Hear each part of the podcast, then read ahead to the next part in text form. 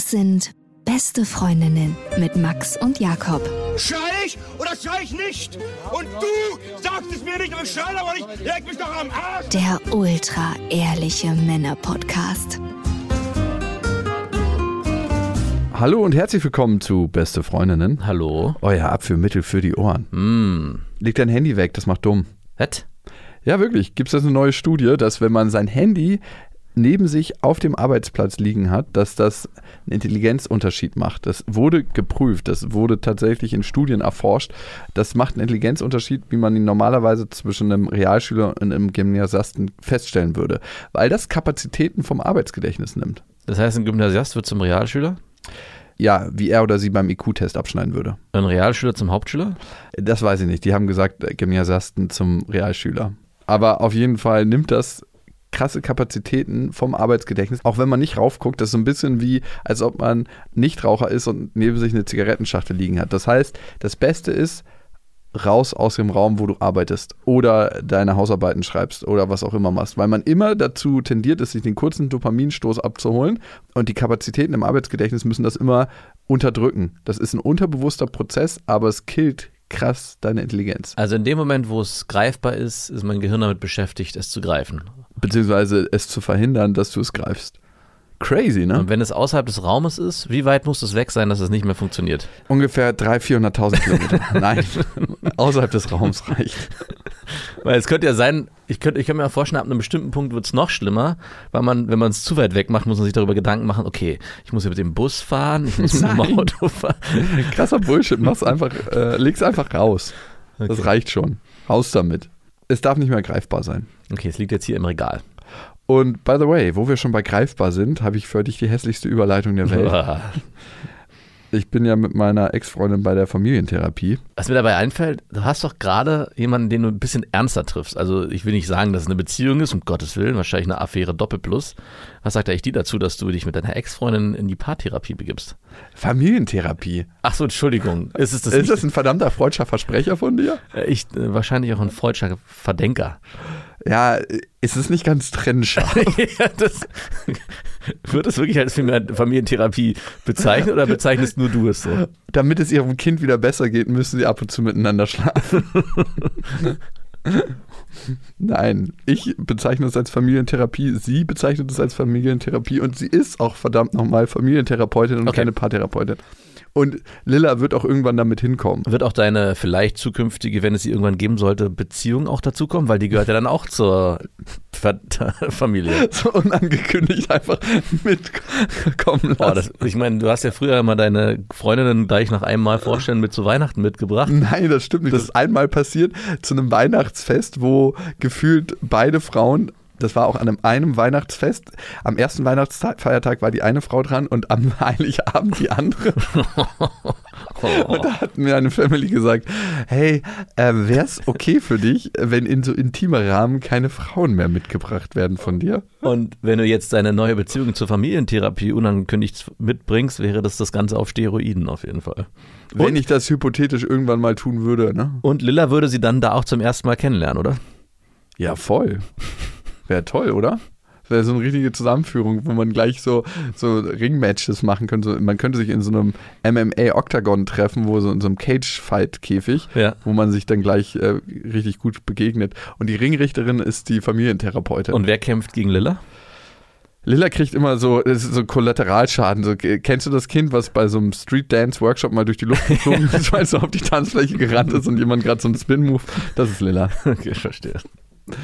Nein, aber in der Familientherapie ist rausgekommen, dass ein Grund, warum wir uns getrennt haben, war, dass ich emotional irgendwie nicht verfügbar war. Wann kam das raus? Jetzt letztens erst? Ist das eine ganz neue Erkenntnis oder? Ja. Ah. Und dass ich irgendwie nur Sachen durcheinander bringe, meinte sie auch noch. Also sie meinte mal zu mir den Satz, meine Ex-Freundin, ohne dich ist alles super, du verstehst immer alles, aber erfühlst nichts. Mhm. Und ich dachte mir, ah, wie hart ist bitte dieses Feedback? Das dürfte ja nicht so doll wehtun, weil du ja eh nichts fühlst. Nee, ich verstehe es aber. Ich verstehe, dass es wehtun müsste. Anderen Menschen müsste es wehtun.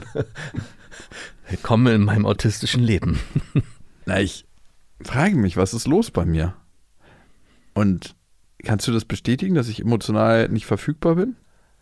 Also ich habe ja mal den Satz gesagt, du bist emotional verlässlich wie ein Chamäleon. Und ich auch ich erlebe immer wieder mal, obwohl es weniger geworden ist, definitiv viel, viel weniger geworden ist, schon, ich würde schon fast sagen, angenehm geworden ist. Soweit würde ich mich aus dem Fenster lehnen wollen. Aber trotzdem gibt es immer noch Momente, wo ich weiß, wir treffen uns heute, wo ich nicht ganz sicher bin, hm, auf wen treffe ich denn heute? Ist es der wütende Jakob, der traurige Jakob, der total lustige, überdrehte Jakob? Und das ist ja auch. Oh Gott, das klingt, sorry mal an der Stelle, das klingt so scheiße. Ich möchte mit so Menschen gar nichts zu tun haben. Ich würde es gerne nochmal relativieren, weil jeder ist ja nicht immer in der gleichen Stimmung und das muss man auch nicht Doch, sein. du schon. Du kommst hier immer zu mir und bist einfach nur Kacke. Siehst du, das hat ja auch nicht Aber das Vorteile. hat wenigstens so eine Konstanz. Also emotional verlässlich sein muss ja auch nicht immer unbedingt positiv sein. Aber dafür ist es verlässlich. Also man weiß nie, wen man kriegt bei mir. Genau, also wie gesagt, ich meine, das ist ja auch normal in gewissen Rahmen. Ich meine, nicht jeder Mensch, mit dem man sich verabredet oder auch die Partnerin oder wer auch immer, hat mal einen schlechten Tag, hat mal einen besonders guten Tag, ist mal besonders gut drauf oder ist auch mal traurig und das ist auch okay. Aber bei dir war es eine Zeit lang extremer und es ist auch manchmal immer noch so, vor allem dann, wenn du sehr viel arbeitest, dann merke ich, kommt es immer wieder, kommt es stärker hoch. Es ist so, als ob man nicht genau weiß, wie reagiert die Person auf mich? Das ist es eigentlich, genau. Also ich würde mal behaupten, wenn du beschreibst es ja, ja, ich komme ja irgendwie negativ rein, mag auch so sein oder mag es nicht sein, aber trotzdem, Neutral Kacke. wenn du mich was fragst oder wenn du mit einer Emotion oder so auf mich zukommst oder irgendwas ist, kriegst du von mir trotzdem eine erwartbare Handlung und eine erwartbare Grundemotion zurück. Und wenn man auf dich trifft, ist es manchmal so, dass man eigentlich nicht weiß, hey, wenn ich jetzt mit einer freudigen Nachricht komme, kriege ich auch eine Freude, eine Freude zurück oder kriege ich vielleicht aus irrationalen Gründen Wut zurück Wirklich? oder Trauer. Ich, ich überschreibe beschreibe das immer äh, extrem. So ist es nicht. Also so extrem. Aber so muss man sich das ungefähr vorstellen. Also ich bin eigentlich wie so eine Blackbox, wo man Informationen dann reinschmeißt und man weiß nicht, was rauskommt. manchmal schon, ja. Also man macht die Tür auf, fragt, hey, ich wollte noch mal fragen, wie war das nochmal? Hab ich dir das nicht schon letzte Woche erklärt? sag, sag das nicht. Das Oder es kann sein, ja, äh, du, vielleicht fragst du dich doch mal selber, ob du nicht äh, noch mal guckst. Äh, Ey, okay. Oder okay. es gibt, oder, Gut, gut. oder es gibt einfach, ähm, ja klar, guck mal hier, man äh, guckt hier, äh, bla bla bla, kannst du so und so machen. Also es gibt wirklich, also diese Situation habe ich zum Beispiel auch persönlich erlebt, aber auch schon in, als an dritter Stelle beobachten dürfen.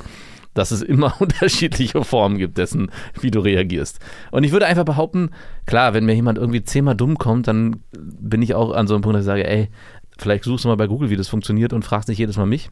Aber grundsätzlich würde ich schon behaupten, dass wenn man mich oder auch andere fragt, es geht ja nicht nur um mich, dass die, die erwartbare Emotion verlässlich ist. Ich fühle mich wie so ein Aktobjekt in einem Malkurs, wo gesagt wurde, skizziert ein Monster Und dann wurden nur Porträts gezeichnet. von mir.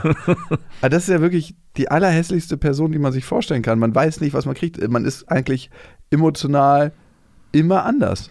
Es ist aber schrecklich. Da, wirklich? Das bin ich? Ja, warst du eine Zeit lang schon stark. Also wie gesagt, es gibt auch Phasen, wo es stärker Warum bin ich so? ist. Das habe ich mich auch lange gefragt. Also ich kann dir sagen, wenn ich in so einem Arbeitsmodus bin und du mir mit deinen Fragen daherkommst, die will ich dann einfach nicht hören, dann denke ich mir so, ach du dämlicher Kauz, frag dich selber. das kann ich schon bestätigen. Aber das ist ganz hässlich. Ich habe bestimmte Mitarbeiter bei mir, auf die ich sehr gereizt reagiere in bestimmten Situationen. Und da frage ich mich jedes Mal, warum bist du so scheiße? Also zu mir selber. Also ich frage mich das selber. Und ich kann nicht genau sagen, warum die mich so reizen. Also es gibt auch nicht so viele, aber so ein paar. Und dann kann eine andere Mitarbeiterin, anderer Mitarbeiter das Gleiche machen und ist bei mir so, ist nicht ganz so schlimm. Oder du bist so, heute da, Ey, wie so ein verdammter ekliger Lehrer, der seine Lieblingsschülerinnen Oh und ja. Schüler hat. Das ist ein guter Vergleich. Ja, ich kann mich noch erinnern, ich war nicht von allen Lehrerinnen und Lehrern der Lieblingsschüler. Wir hatten so eine ultra harte lesbische Geschichtslehrerin. Hm. Und ich war gefühlt der einzige Junge im Leistungskurs. Und immer, wenn ich sowas gesagt habe, was korrekt war, war so, ja, okay, kann noch jemand anderes was ergänzen? Zufälligerweise ein Mädchen. und dann war so, ganz genau, das ist der wichtige Punkt, auf den ich hinaus wollte. wenn irgendeine Antwort kam. Und daraus hat sie dann so eine riesen Geschichte gestrickt. Und das Betonfundament war immer eine Antwort, die von mir kam. Oder oft. Aber die wurde halt einfach weggemeißelt. Also, das ist genau der entscheidende Punkt. Den hat Jakob nicht gebracht, aber schön, dass du ihn anbringst. Und so muss sich das anfühlen für Menschen, mit denen ich arbeite. Das ist ja schrecklich. Das ist ja wirklich, wie kann ich das verändern? Du hast ja erst gefragt, wo kommt es her? Ja, genau. Vielleicht erstmal, wo kommt das her? Ursache. Und ich bin ja nicht derjenige, der das immer sagt, sondern du bist derjenige, der das sagt. Wahrscheinlich kommt es aus der Kindheit. Und wenn ich jetzt so überlege, wenn man sich die Erziehung anguckt der eigenen Kinder und sich dann nochmal Revue passieren lässt, wie es bei einem selber war, eigentlich kann ja nur dieses Verhalten, was du jetzt an den Tag legst, und es wäre auch direkt mal eine Frage, die ich dann stellen würde, daher kommen, dass Eltern ein ähnliches Verhalten aufgezeigt haben, dass sie sehr ambivalent waren in ihrer Emotion, Haltung zu dem Kind. Also, dass ein Kind mit, und das erlebe ich ja selber, kommt auf mich zu, mein Sohn oder meine Tochter, und die erleben mich ja eigentlich immer gleich. Ich bin immer Meine Tochter erlebt mich auch immer genau, gleich. aufgeschlossen, freudig, zugewandt. Natürlich gibt es auch mal einen schlechten Tag, wo ich sage, oh nee, ich habe jetzt keine Lust zu spielen, klar.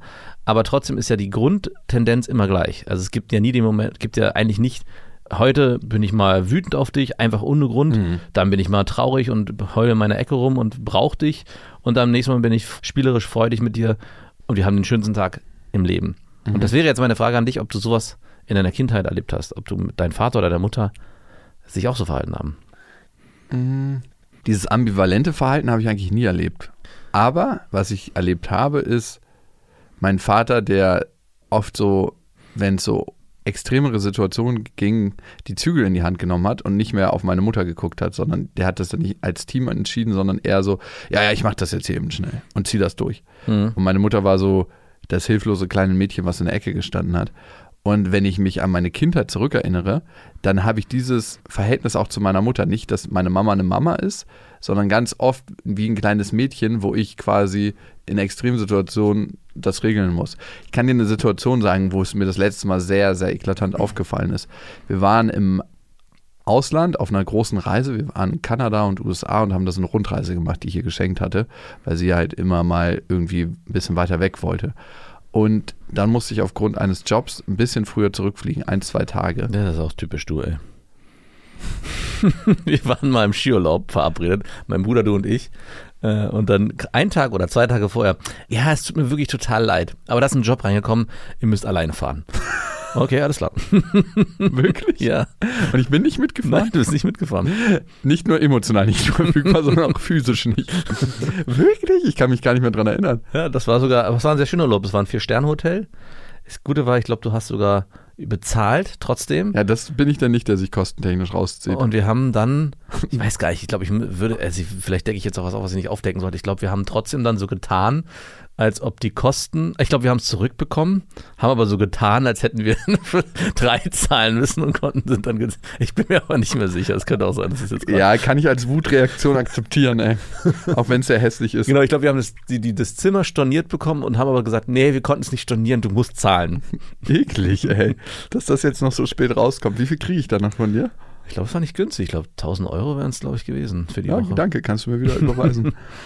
Und auf jeden Fall kamen wir in die Situation, dass schnell ein Rückflug gebucht werden musste und ich war richtig so in so einem Panikmodus, das muss jetzt klappen. Und meine Mutter hat die ganze Zeit halt dazwischen gequatscht und so, kann ich dir helfen? Was kann ich übernehmen? Und ich war so in meinem Modus drin, dass ich gesagt habe, Mama, am meisten würde es mir helfen, wenn du einfach die Klappe hältst Mhm. und still da sitzt, bis ich damit fertig bin. Und da macht sich leider in Extremsituationen, und ich finde, da zeigt sich manchmal am besten die Beziehung, die du zu jemandem führst, oder die Muster, in denen du agierst und in die du dann wieder reingerätst, was ich für ein Verhältnis zu meiner Mutter habe. Dass ich ihr nicht die Kompetenz zuschreibe, Sachen für mich lösen zu können. Und ich glaube, da liegt auch alles im Verborgenen. Mhm. Auch Kann sein, aber wenn ich äh, jetzt nochmal meine Frage, die ich vorhin gestellt habe, ob es in der Kindheit sowas gab, und ich kann ja nicht in deine Kindheit gucken, aber ich kann ja in Situationen gucken, die ich Mm. erlebt habe, zum Beispiel auf dem Festival oder auch danach auf dem Gelände, mit deinem, wo dein Vater ja oft. der ist emotional nicht verfügbar. Mhm. Ja, das wäre jetzt mein zweiter Ansatz gewesen. Also der ist, eigentlich ist er jemand, der sehr nah bei ihm sein kann. aber nicht anwesend ist. er ist sehr nah da, aber trotzdem nicht anwesend. Aber der ist super ambivalent. Also manchmal habe ich das Gefühl, du kannst mit dem die tiefsten Gespräche führen und da der hilft dir. Und dann gibt es Tage, wo er so, nö, heute ist Sonntag und Sonntag arbeite ich nicht. Aber das heißt auch nicht nur, dass er nicht arbeitet, sondern ist einfach nicht präsent, ist einfach nicht verfügbar emotional. Ist wie so, als hätte er so einen Shutter runtergezogen. So ein Garagentor. so ein Garagentor, wo man nicht mehr durchkommt.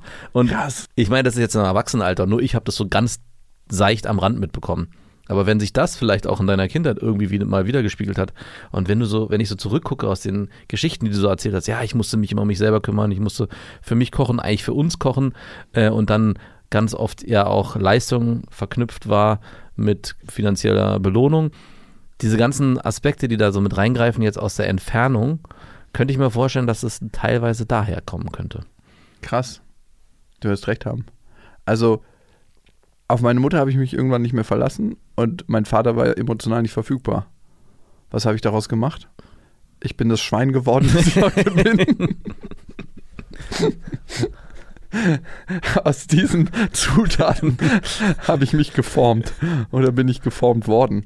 Ja, ist super interessant, aber du wirst total recht haben, weil das wäre jetzt meine zweite Sache gewesen. Also A, verlasse ich mich super ungern auf Menschen und B, schotte ich mich in bestimmten Modi so ab, dass ich eigentlich nicht berührbar bin Hm. und deshalb aber auch nicht erreichbar.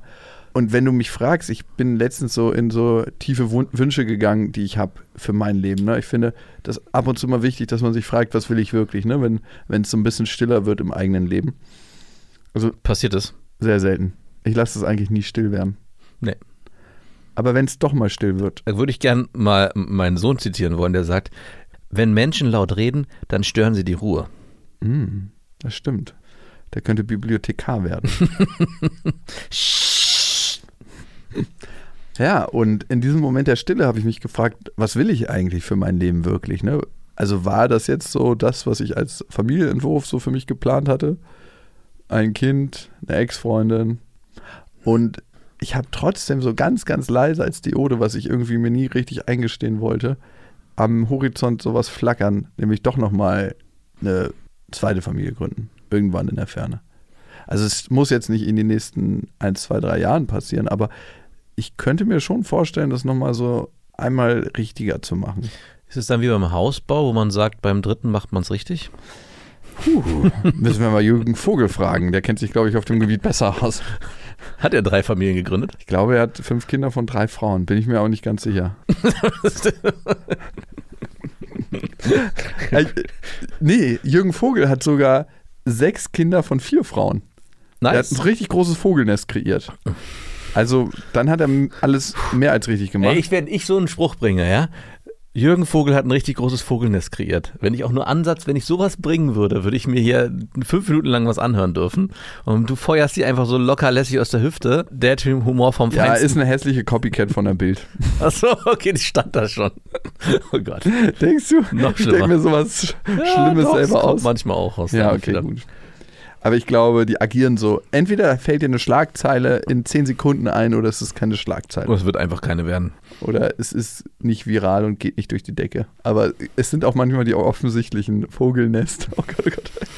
Wahrscheinlich kommt in dem Artikel auch irgendwas von einem Kuckuckskind vor, was aus dem Nest gefallen ist. Würde Nee. würde ich wetten. Nee, nee, nee. Ich glaube, ganz so weit geht Der dritte Sohn wird auch oft als Kuckuckskind, was aus dem Nest gefallen ist, bezeichnet. Würde ich 100 Euro wetten, dass da so ein, Titel, so ein Text, dass es da so eine Textpassage gibt. Für 100 Euro lese ich mir das aber nicht durch. So, aber da ist noch so dieser stille Wunsch, ne? Das nochmal anders zu machen. Also ich möchte jetzt nicht richtig sagen, weil richtig würde implizieren, dass ich es einmal richtig falsch gemacht habe. Aber ich habe viele Dinge, die ich heute anders machen würde. Heißt nicht, dass ich mit meiner Ex-Freundin dann heute zusammen wäre. Ich glaube, wir haben grundsätzlich nicht zusammengepasst. Hm. Oder wir haben so fucking krasse Trigger, dass wir uns einfach so aufreiben. Aber ich würde heute trotzdem gern nochmal irgendwie von Null anfangen. Ich hatte mich ja vor einer Weile gefragt, will ich das überhaupt nochmal alles? Würdest du von Null anfangen wollen? Nein, also ich würde jetzt nicht meine Ex-Freundin und meine Tochter auslöschen wollen aus meinem Leben. Nee, musst du nicht. Danke, das ist lieb von dir. Aber ich hatte eine Zeit lang, als ich früher in der Schule war, lange das Bedürfnis, ich würde so gerne diese eine Situation rückgängig machen, weil äh, mich das so genervt hat, dass mein Vater das so entschieden hat. Das war damals, dass ich nicht sitzen bleiben durfte in dem Gymnasium, wo ich war, sondern er mich rausgenommen hat und dann in eine andere Schule gesteckt hat. Da habe ich so lange dran rumgeknabbert und dachte so, oh, ey, wenn das nicht passiert wäre, das würde ich so gern rückgängig machen. Aber irgendwann kam so dieser Moment, dieser Punkt, dass alles seine Richtigkeit hatte und ich niemals da gelandet wäre, wo ich zu dem Zeit war, wenn das nicht so gekommen wäre. Also natürlich kann man immer nicht sagen. Ja, wer weiß, wo du dann gelandet wärst. Genau. Und natürlich ist es so eine se- self-fulfilling prophecy am Ende. Aber es hilft trotzdem nicht zu sagen, ich würde gerne nochmal alles auf Null drehen und alles nochmal verändern Ja, und an gewissen Stellen was neu machen oder anders machen. Also was dein Gehirn gemacht hat, ist ganz, ganz typisch für einen psychisch gesunden Menschen, konstruktivistisch positiv unterwegs sein. Das heißt, du kreierst dir aus der Realität ein Sinngefüge, was positiv ist. Also gut, dass das und das doch so passiert ist, weil sonst hätte ich nicht das Leben, was ich jetzt heute führe und dann würde ich nicht meine Ausbildung gemacht haben, die mir in bestimmten Situationen weiterhilft, bla bla bla, die und die Frau kennengelernt Ja. haben. Das ist ein ganz, ganz natürlicher Prozess, dass das passiert. funktionieren. Alles hatte seinen Sinn. Wenn Menschen das sagen, dann glauben sie natürlich an Schicksal und nicht an eine Zufallsverkettung von bestimmten Ereignissen. Ich glaube nicht an Schicksal. Ich glaube tatsächlich, dass es Möglichkeiten gibt und entweder haben wir mit unserem Blick auf die Welt die Brille auf, um diese Möglichkeiten zu erkennen für uns oder eben nicht. Ich glaube, es gibt beides. Du glaubst, es gibt sowas wie Schicksal? Ich glaube, es ist eine Mischung aus. Ich glaube, es gibt Schicksalsmomente und es gibt Zufallsmomente. Manchmal habe ich das Gefühl, man kann was greifen. Nee, ich glaube Nein? Aber du trägst doch ein Kristall. Wie kannst du da nicht an Schicksal glauben? Das ist einfach wissenschaftlich erwiesen, nicht. Der Kristall Nein, hilft. aber was ich glaube, ist, dass jeder Mensch unterschiedliche Gene mitbekommen hat, ein unterschiedliches Mindset durch die Prägung und durch die Sozialisierung, also durch die Erfahrungen, die wir gemacht haben mit unseren Eltern, mit unseren Geschwistern. Geschwister, darauf geht man nie ein. Geschwister sind die längsten Beziehungspartner, die wir haben, ne?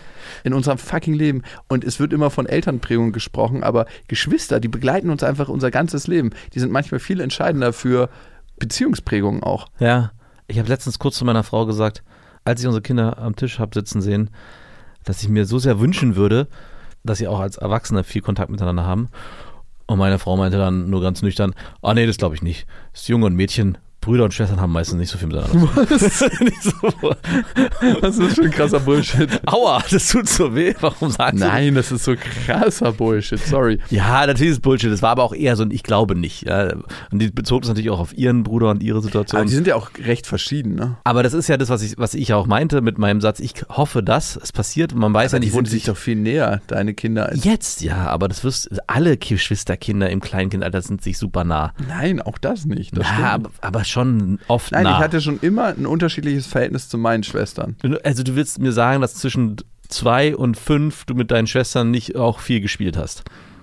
Ja, doch. Ähm, Ken kam immer wütend nach der Arbeit nach Hause und hat so das Haus zusammengetreten. Das war ich immer, wenn. Das passt doch zu der Figur, die du heute von mir gezeichnet hast.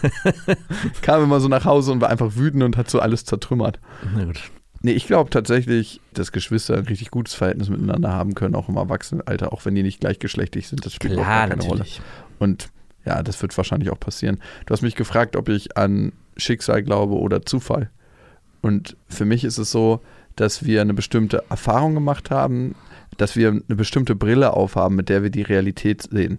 Also durch die Sozialisierung, die wir erfahren haben, durch die Prägung durch die Eltern, Geschwister, Freunde, Familie, durch die Erfahrung, die wir in unserer Umwelt machen. Und das ist unsere Brille, mit der wir die Welt betrachten. Die ist bei jedem ganz, ganz anders. Und durch diese Brille sehen wir unterschiedliche Möglichkeiten in der Welt. Unser Gehirn nimmt ja ganz, ganz viel von dem, was passiert, gar nicht wahr, weil wir immer im Energiesparmodus sind. Und nur mit diesem kleinen Filter durchgucken und diese Realität betrachten. Das fällt dann auf, wenn du auf einmal schwanger bist und ganz viele andere Schwangere siehst. Wenn du dir ein blaues Auto kaufen willst und auf einmal nur noch blaue Autos siehst. Oder wenn du mit einem Lächeln durch die Straßen läufst und dich wunderst, warum doch eigentlich relativ viele Menschen lächeln. Ja. Und dann, wenn du die Brille aufhast, die zu dir und deinem Leben passt, dann passieren Dinge, wo du denkst, wow, das ist Schicksal. Aber ich glaube eher, dass du das erste Mal in der Lage bist, diese Sachen zu erkennen und dass es kein Schicksal ist. Ich glaube da einfach an eine Selbstbestimmung und an ein Mindset. Also ich will jetzt nicht sagen, hey, ihr seid alles Adler und äh, ihr seid die Größten und bla bla bla, sondern kleine Veränderungen können schon ganz, ganz große Realitätsveränderungen hervorbringen. Mhm. Also du glaubst tatsächlich an Schicksal? Also ich würde mir manchmal wünschen, und deswegen glaube ich auch so ein bisschen dran, dass nicht alles dem Zufall untergeordnet ist, sondern dass es Situationen gibt, die irgendwie so gekommen sind, weil das Schicksal uns dahin geführt hat. Ich glaube einfach, dass du die Situation anders erkennen kannst, wenn du bereit dafür bist. Und darum fühlt es sich an wie Schicksal. Ich sage ja nicht, dass ich daran glaube, dass es Schicksal ist, aber ich würde mir einfach wünschen, dass manche Situationen schicksalsgetrieben sind, dass das Universum gesagt hat, an der Stelle gebe ich dir einen Vorteil. Und zwar zu Recht, du hast es nämlich verdient. Ronaldo. genau. Hier, Aber- nimm diesen Bugatti Veyron. Und da musste ich mich immer an eine damalige Mitschülerin erinnern, die gesagt hat, sie hat das Prinzip des freien Willens irgendwie mal so rudimentär erklärt und meinte, man kann mit freiem Willen, mit seinem, mit dem eigenen Willen alles bestimmen. Man muss nur stark genug dran glauben oder sich Sachen vorstellen und dann passieren sie irgendwann. Und das ist ja auch so ein bisschen schicksalsgetrieben. In dem Moment, Nein, das ist nicht schicksalsgetrieben. Das hat was mit der Brille zu tun, mit der du die Realität siehst. In dem Moment, wo du morgens anfängst, zum Beispiel, dir einen Tag zu visionieren, ne? wie kann ein guter Tag für dich aussehen, wird dein Gehirn auch unterbewusst darauf getrimmt sein, diese Ziele zu erreichen. Und das hat nichts mit Schicksal zu tun. Das ist gehirnphysiologisch. Das ist einfach Psychologie. ja, ich würde aber trotzdem nicht immer, dass es alles so erklärbar ist. Es sollte ein bisschen mysteriös bleiben. Darf es nicht einfach Ja, okay, dann ist es, ist es alles Schicksal. Sorry. So wie mit dem Kristall, der führt uns hier durch mit Klarheit durchs Leben und es sind nicht unsere Gedanken, sondern es ist natürlich die magische Wirkung, die der Kristall hat. Okay, gut. Zurück zu Schicksal. Dann müsste Aber hast du da nicht so ein wenig so ein bisschen romantisierten Blick drauf, dass du manchmal denkst, ah, ich würde mir manchmal wünschen, dass nicht alles erklärbar ist. Also wir wissen ja genügend Sachen nicht, so wenn man sich die Welt Ich anguckt. glaube tatsächlich, wenn du in das kleinste Detail reist, ne, also auch auf physikalischer Ebene, dann gibt es ja immer noch was, was kleiner ist und dann gibt es dann noch was, was kleiner ist und noch was, was kleiner ist. In den meisten Fällen. Hm, Oder es ist halt noch nicht entdeckt und man sagt, da ist nichts, aber dann ist es halt noch nicht entdeckt. hm. Dass es einen Ort gibt, an dem man Dinge nicht mehr erklären kann. Und da kommt die Philosophie, da kommt vielleicht der Glauben. Aber selbst der Glaube ist Energie. Und wenn du mich fragst, glaube ich an Energie. Ja, dass alles, was wir denken, auch eine bestimmte Form von Energie freisetzt und die wiederum eine Realität kreiert durch die Brille, mit der du die Realität betrachtest. Und da kommen wir wieder zurück zum Anfang. Am Ende ist es ganz, ganz oft deine Sicht auf die Welt. Nicht nur, es passiert auch einfach Scheiße, ne? Also wenn du an Schicksal glaubst, wie kannst du dir dann so richtige Scheiße, die passiert? Also was ist Schicksal denn, wenn irgendwo in Afghanistan eine Bombe in eine Mädchenschule kracht? Ist das Mhm. Schicksal für alle, die, die da sind? vielleicht, ja. War das Schicksal? Das ist Bullshit. Es Das- gibt so ein Video im Internet, äh, ist nicht schön, wo es ist auch schwarz-weiß, man erkennt nicht viel. Da läuft eine Frau irgendwo an einem windigen Tag an so einer Strandpromenade ran, lang und auf einmal siehst du, wie so ein Baum wirklich volle Kanone umknackst, auf dem Boden scheppert diese Frau einfach zu Brei, klatscht. Also man sieht nicht, dass es Brei ist, weil es einfach so unklar ist. Aber Oh, es ist wirklich mir auf mit so einem Bildern. ich meine nur, es ist ein Baum, eine Frau, die da langläuft, die Frau ist tot und denkst dir auch so, war das jetzt Zufall? Natürlich war es Zufall, aber es ist so abstrakt, dass es. Ja, was Situation- soll's denn sonst Ja, sein? natürlich. Aber ich meine, dein Bild mit der Schule, mit den Kindern, ist ja genauso hässlich.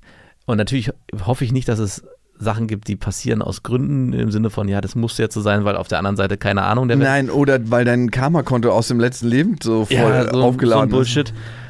Aber ja, ich weiß nicht, das, äh, das Universum ist so groß, dass es am Ende, das Universum interessiert auch nicht, dass irgendwo eine Bombe in der Mädchenschule hochgegangen ist. Das ist die große Frage. Aber die bringen uns so ein bisschen ab vom Thema. Aber Minimal. wir waren ja bei schlechter Mensch. Nee, waren wir gar nicht. Doch, weil ich mich frage, wenn du dieses Verhalten über mich aufzählst, dass ich A, emotional nicht verfügbar bin, was ich vielleicht aus meiner Kindheit von meinem Vater gelernt habe, wie das funktioniert. Frag ihn doch mal. Er wird mir keine Antwort darauf geben. Weil er dann in dem Moment nicht emotional verfügbar sein wird. Die Antwort ist zu emotional. ich weiß jetzt Weiß ich nicht. Boah, was meinst du denn? Ich muss mal kurz hier mit der Kettensäge ein bisschen Bäume umschneiden. Ich muss jetzt hier gerade mal das Dach wieder Ich neu. baue ja gerade ein Tiny House mit dem kleinen Bruder. Barfuß versteht sich. Genau. Das Dach braucht wieder Dachpappe. mein Vater. Ich darf das nicht schon wieder machen. Ich habe so oft Visionen von seinen Füßen, wie er barfuß so eine aalglatte Häuserfassade einfach hochläuft. Die sind so rau, dass sie selbst auf Glas kleben.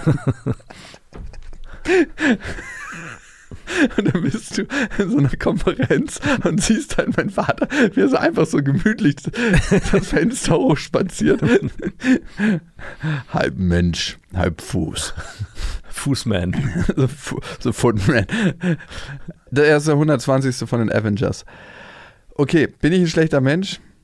Du meintest mal zu mir, dass ich manchmal eine richtig hässliche Aura habe. Mhm. Und ich dachte, das war so das Schlimmste, was mir jemand in den letzten zwei Jahren gesagt hat. Wirklich? Ja, also das allerletzte. Alles, was deine Ex-Freundin gesagt hat, war nicht schlimmer als dieser Satz. Ja, du stehst mir eigentlich am nächsten. Und wenn du mir sagst, dass ich manchmal eine richtig hässliche Aura habe, dann denke ich mir so, was Ja. muss ich für ein furchtbarer Mensch sein? Ich hatte auch überlegt, du hast dich ja darüber sehr echauffiert und aufgeregt, ob ich das nochmal relativiere im Nachhinein oder dafür sogar entschuldige. Aber äh, in mir drin gibt es einen großen Widerstand, der, der sich nicht entschuldigen will. Ich weiß noch, dass du in dem Moment gesagt hast, ja, ich kann es dir auch gerne weichgespült sagen, dass du es verstehst, aber der Inhalt bleibt der gleiche. Du Ja, hast manchmal ich- eine hässliche Aura. Ja, genau. Ich hatte gesagt, ich kann es nächstes Mal auch gerne weichgespülter sagen. Nicht, dass du es verstehst, sondern dass es bei dir vielleicht anders ankommt. Weil du hast dich ja beschwert, dass ich nicht konstruktive Kritik bringe, sondern so hässliche Sachen sage. Aber in dem Moment war es halt äh, das, was ich sagen wollte und was ich auch gefühlt habe an dem Tag. Und demnach kann ich natürlich sagen, ja, ich, wenn ich dann da bin, habe ich manchmal das Gefühl, äh, es fühlt sich nicht so gut an. Was das bla, ey. An dem Punkt sind wir doch nicht mehr. Du darfst mir sowas gerne auch mal sagen, wenn du möchtest.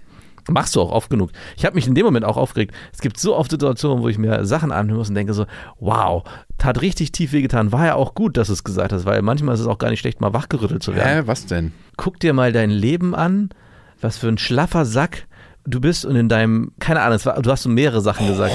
Ja? Und du hast doch bisher nichts auf die Reihe bekommen, ohne mich. Wer, wo wärst du ohne mich? So, das war das Nein. umgangssprachlich. Das habe ich schon ganz lange nicht mehr Ja, gesagt. aber das ist auch. Oh Gott, oh Gott, ja. Ich habe es mal gesagt, das stimmt.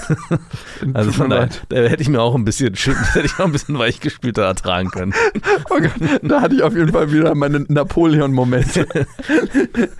Man muss mir da so einen kleinen Tritt hinstellen, wo ich raufgehen kann, wo ich dann so eine Rede halten kann zu dir, dass ich so ein bisschen über dir stehe. Ja, stimmt. So minimal. Oh Gott, ey. Ja, ey, da Hier muss ich. nichts mit Augen hören.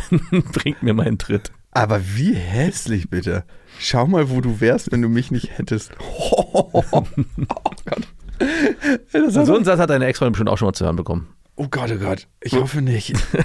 Ich hoffe einfach nicht. Ich glaube schon Ey, wenn ein. Mensch das zu mir sagen würde, das wäre auf jeden Fall ein Trennungsgrund. Aber wie hältst du es eigentlich aus mit mir? Naja, es ist ja nicht nur das. Es gibt ja nicht nur die schlechten Seiten, es gibt ja auch viele gute Seiten. Aber wenn du so einen Kuchen nehmen würdest, ne, und ich bringe ja oft das Beispiel mit dem Kuchen, dass wir ganz oft irgendwie, wenn eine Situation passiert, die super kacke ist, dieses eine schimmlige Kuchenstück nicht einfach nur entfernen, also Schimmel ist vielleicht nicht so ein schönes Bild, weil der zieht seine Fasern durch den ganzen Kuchen, aber dass wir nicht einfach sehen, hey, das ist nur ein kleines Stück von diesem ganzen großen Kuchen und so viel Gutes passiert auch mit den Menschen und uns so einfärben lassen von diesem einen schlechten Moment. Aber wie schaffst du das, dich nicht einfärben zu lassen von diesem schau mal, wo du wärst, wenn du mich nicht hättest, hässliche Aura. Äh, du, ganz ehrlich, es ähm, gab eine Zeit, wo ich mich da sehr stark habe von einfärben lassen und dein Verhalten sich auch auf mein Leben übertragen hat. Und da musste ich dann auch gegenkorrigieren. Also es gab äh, in Ich meiner möchte Bezie- nicht so scheiße werden wie er. Nee, es gab einfach auch Situationen in meiner, in meiner Beziehung und auch im Freundeskreis, wo ich, wo ich teilweise auch Muster angewandt habe, wo, die ich, wo ich mich gewundert habe, woher die kommen. Und äh, als ich dann hinterfragt habe, dachte ich, ah, okay, ich weiß, woher die kommen. Also so ein, Von Jakob. Exakt. Also du hast dir mein Scheißverhalten abgeguckt. Ja, nicht, ich habe ja nicht nur mir dein Scheißverhalten angeguckt. Das ist ja das, was ich meine. Wenn du den, das Kuchenbild aufmachst ja, und sagst, wenn man jetzt fragen will, wie groß ist dieses Stück, dieses vergammelte Stück oder dieses Stück, was richtig scheiße, eine richtig hässliche Aura hat und richtig scheiße dass schmeckt. keiner nehmen will, dass da schon seit Monaten in der Vitrine steht und immer wieder angeboten wird. Und wenn man sich jetzt so ein großes Stück Kuchen nimmt, dann wäre es für mich genau so ein Stück, was man auf eine so eine Kuchen. Der Ja. Rest ist gut. Der Rest ist gut. Also es ist ein Kuchen, der gebacken ist. Und wenn man dieses Stück erwischt, dann schmeckt es halt auch richtig derbe bitter. Also so, ah, du kriegst heute dieses Stück. Und du weißt schon, mm, wenn ich tauschen könnte, würde ich nicht mal den guten Teil essen wollen. Sondern ich würde äh, lieber auf das Schlechte verzichten. So ist es dann. Wow. Also eigentlich würdest du sagen, du willst gar keinen Kontakt mehr in dem Moment. Genau. Also ich würde lieber den guten Kuchen, auf den ich würde auf den ganzen guten Kuchen gerade verzichten wollen, wenn ich dieses Schlechte nicht essen muss. Diese Momente gibt es. Und ich weiß nicht, die gab es bei mir, ich weiß nicht, ob es die bei anderen auch gab, deswegen habe ich vorhin die Frage gestellt bei deiner Ex-Freundin. Aber trotzdem überwiegt der große Kuchenteil so stark. Manchmal frage ich mich, ob es das auch, ob es nicht einfach nur ein Kuchen ist auf einer Ebene, sondern ob es so eine Art mehrstöckiger Hochzeitskuchen ist. So eine Torte. Eine Torte. Und wenn man da dann unten nur das kleine Stück hat und die anderen nicht, das ist halt ein 3D-Kuchen. Jeder Kein hat irgendwie so ein 2D-Kuchen. hässliches Stück Kuchen. Genau, und die Frage ist, wie groß ist das Stück, das hässliche? Und das Bild mit dem Schimmel fand ich ganz schön. Ist es ein Schimmelstück, was in den anderen Bereich mit reingeht? Oder ist es wirklich nur ein bitter schmeckendes Scheißstück, was man auch rausnehmen kann und der Rest schmeckt gut? Ich frage mich manchmal, wie ich dieses Verhalten aufgelöst kriege. Ne? Ich weiß ja, wie ich bin manchmal. Und mein Verhalten tritt immer dann auf, auch zu dir, dass ich zu dir so hässlich bin, wenn ich mich eigentlich emotional alleine gelassen fühle. Wenn ich merke, ich habe so viel zu tun dass ich in einer Situation bin, wo ich eigentlich das nur noch abarbeiten kann. Wenn ich merke, dass ich mir eigentlich Unterstützung wünsche, aber keiner mir hilft, wenn ich merke, dass ich so allein auf weiter Flur bin. Und dann gerate ich in eine Art Panikmodus, in so eine Art Kindermodus, wie ich mich als Kind ganz oft gefühlt habe und denke mir, okay, die ganze Welt kann mich mal und du kleiner Penner, der nichts gebacken kriegt ohne mich, du kannst mich auch mal. Mhm. Damit bist dann du gemeint. Ja, ich weiß, ich hab's schon verstanden. Du kannst mir eh nicht helfen, du altes Miststück, weil ich kann mir nur selber helfen. Ja. Also sorry, dass ich das jetzt alles so aufdecken muss. Aber so ist es ja dann auch. So ist es dann auch. Also nur du kannst dir dann noch selber helfen. Und das ist ja das Perverse an der ganzen Situation dann. Selbst wenn ich sage, okay, ich schlucke das alles runter und äh, komme jetzt auf dich zu und versuche das irgendwie abzufedern, bleibt trotzdem die Härte bestehen und du hast für dich den Modus, ich schaffe es eh nur alleine. Lass mich alle in Ruhe. Genau. Aber ich würde dir auch niemals erlauben, mir in solchen Situationen zu helfen. Genau. Und davon bin ich langsam weg.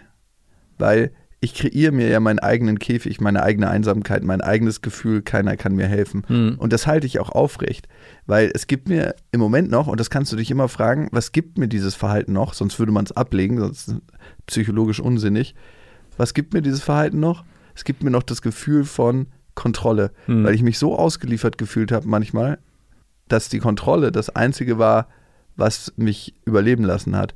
Und dieses Muster kann ich eigentlich Stück für Stück ablegen, weil heute gibt es Menschen um mich herum, die mir tatsächlich helfen können, wenn ich sie lasse.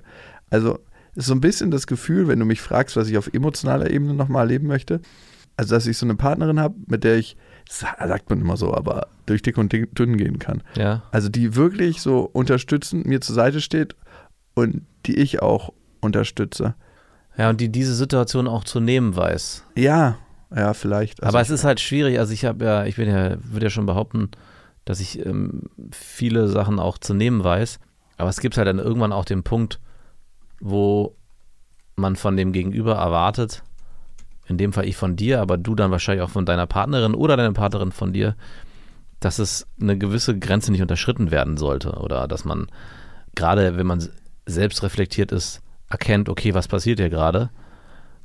Lass uns auf die Metaebene gehen, kurz besprechen, warum ich das gerade getan habe, oder dann kommt man da wieder, kommt man wieder zurück. Also, wenn du dir eine Partnerin wünschst, die das, die mit dir durch dick und dünn geht, und das glaube ich, wird's, gibt es auch, und du mit dir in, mit ihr in so eine Situation kommst, ist, glaube ich, das Einzige, was das aufschlüsselt, oder das Einzige, was, wie du da rauskommst, ist dann in dem Moment sofort zu erkennen, was gerade passiert und es auch sofort anzusprechen.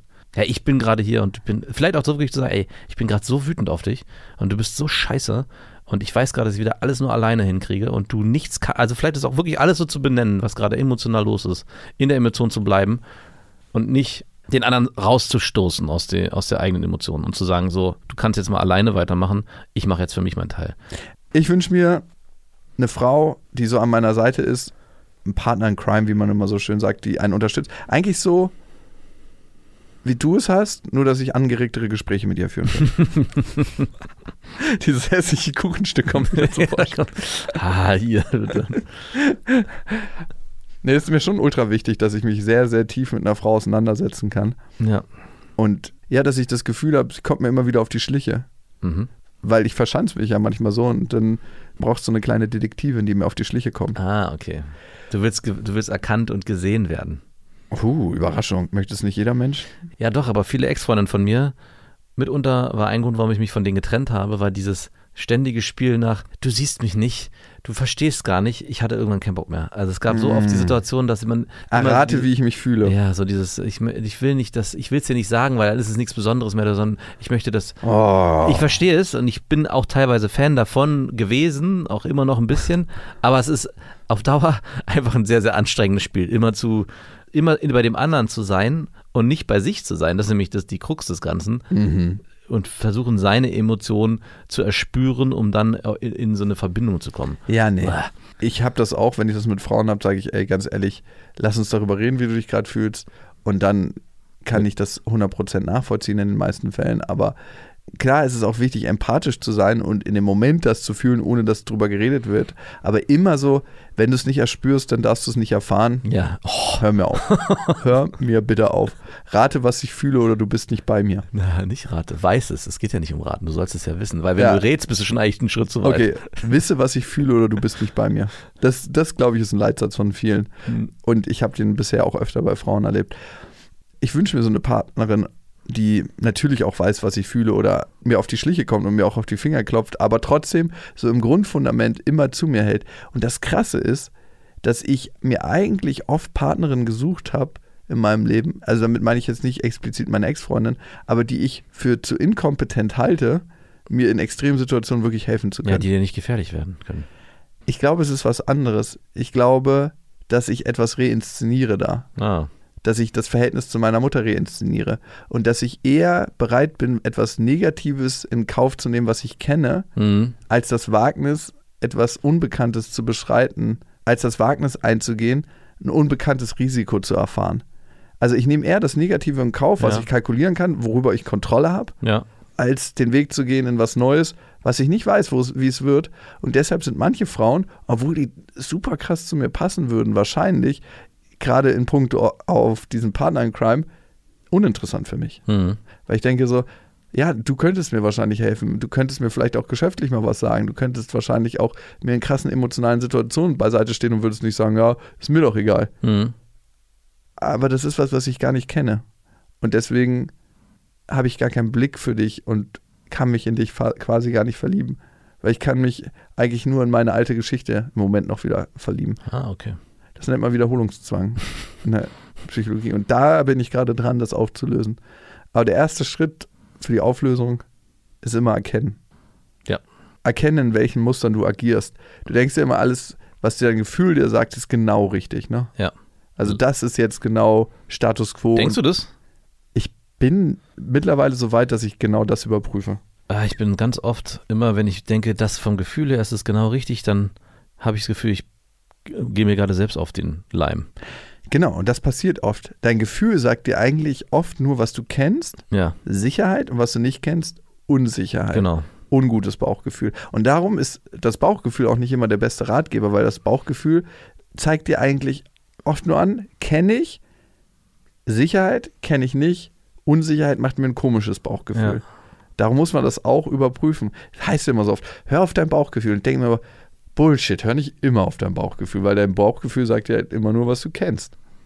Wir hatten eine Folge, die sich genau darum dre- drehte, vor bestimmt zwei Jahren. Ich erinnere mich gerade, weil es passt wie Faust aufs Auge, äh, wo wir propagiert haben, höre auf dein Bauchgefühl. Aber wirklich so von wegen, es ist, das ist so wichtig und es gibt nichts anderes. Eigentlich müsste man die an der Stelle rausschneiden und diese, diese Sätze, die wir da gesagt haben, reinschneiden.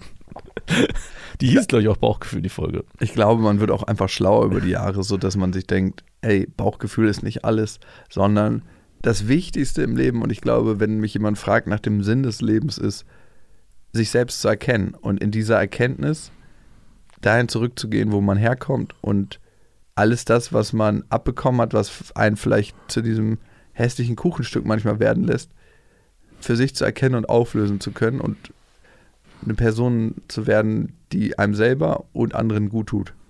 Mhm. Vor allem einem selber. Ja, und wenn du dir selber gut tust. Tust du dir gut in den Situationen? Das Nein, natürlich nicht. Ich fühle mich unglaublich einsam. Ich fühle mich ja alleingelassen. Ich bin Einzelkämpfer, der irgendwie sein Schwert aus dem Rücken rauszieht und nur noch verbal um sich schlägt. Ich bin einfach wie ein Mensch, der gerade die Raumkapsel reparieren wollte und die Versorgungslinie und die Sicherheitslinie zur Raumkapsel abgeschnitten wurde. Und so Von den unfähigen Mitarbeitern, die in der Station vor sich darauf warten, dass Aber ich rufe noch, so mein letzter Funkspruch ist noch, ihr unfähigen Leute, die hätte ich das verziehen, aber dir nicht. Und dann gleite ich so weg ins schwarze Nichts. Das ist so krass, ich wünsche mir so sehr Kontakt und bin der Mensch, der den Kontakt abschneidet und abtrennt. Ground control to Major Tom. Ground control to Major Tom.